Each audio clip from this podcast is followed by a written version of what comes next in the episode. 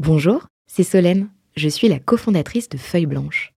Le podcast que vous apprêtez à écouter est produit par notre agence. Nous sommes producteurs de médias d'inspiration pour les entrepreneurs et créateurs de contenu de marque. Vous avez un projet de création de contenu? N'hésitez pas à nous joindre sur un café at feuilleblanche.com. En attendant, bonne écoute. Frédéric, on évoquait la confiance. Alors, c'était expliqué comment créer la confiance au tout début, et puis après, il y a une marque qui est aussi génératrice de confiance. Et donc la, question, bah, c'est comment on construit sa marque, comment on exprime son identité.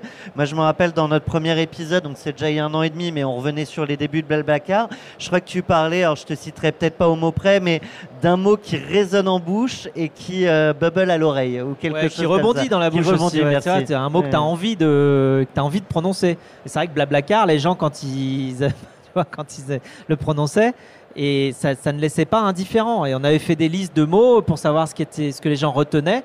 Et euh, Blablacar était toujours le, nom dans la liste que, dont les gens se souvenaient. Alors qu'avant c'était très chiant, ça s'appelait covoiturage.fr. Alors ça disait bien ce que ça faisait. Voilà, c'était descriptif, mais c'était pas euh, très inspirationnel. Est-ce que le, problème principal de covoiturage.fr, pour parler vraiment de, de cette expérience de, branding de marque, c'est que c'était euh, trop générique ou est-ce que c'était pas assez international tu as ou, les deux, mon capitaine Ouais, tu as le problème. Alors ça, c'était dans des cours d'ailleurs de branding que j'avais euh, compris cette nuance-là, euh, des, cours dans, mon MBA à l'INSEAD, la différence entre le cadre de référence et les points de différenciation. Alors quand tu as une marque qui porte le nom de son cadre de référence, par exemple, tu construis des voitures, tu l'appelles voiture. Bah, en fait, le problème, c'est que dès qu'il y a quelqu'un qui va construire euh, une voiture et qu'elle sera pas bien, euh, tu vas récupérer ses défauts à lui. On va penser ah oui non, euh, une voiture, c'est ça, ça va pas. Et tu peux pas aller euh, construire toi-même tes points de différenciation, tes repères de marque, tes qualités, tout ce qui fait que tu te différencies et que tu vises euh, quelque part l'excellence dans ton domaine. Après, tu vas chercher des points de différenciation quand tu as vraiment une marque sur laquelle t'accrocher qui n'est plus descriptif de son domaine de, de, son, domaine d'action tout court, donc en fait le, domaine de référence si tu veux.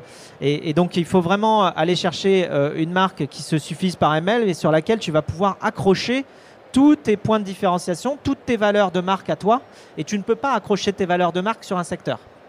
Et puis en plus, euh, au-delà de ça, quand, euh, quand nous on a changé de nom, enfin ce qui s'est passé c'est que quand tu tapais covoiturage sur Google, euh, tu avais effectivement covoiturage.fr en premier, mais tu avais derrière toute une palanquée de covoiturage bidule, covoiturage truc, easy covoiturage machin, et en fait ça noyait le poisson et on se retrouvait avec des services qui n'avaient pas le même sérieux que nous à développer justement, tu vois, je te parle de toutes les études qu'on a fait sur la construction de confiance. Si tu vas sur un, service qui est hyper mal fichu, euh, qui s'appelle covoiturage bidule, euh, et qui du coup dénature complètement la chose, et que toi aussi tu t'appelles covoiturage machin, tu n'arrives pas à te différencier. Par contre, le jour où on s'est appelé Blablacar, c'est très très clair, euh, que c'est devenu, il y a Blablacar et puis il y a les autres, euh, les qui sont pas aussi sérieux que Blablacar sur l'approche euh, de, la fiabilité du service dans son ensemble.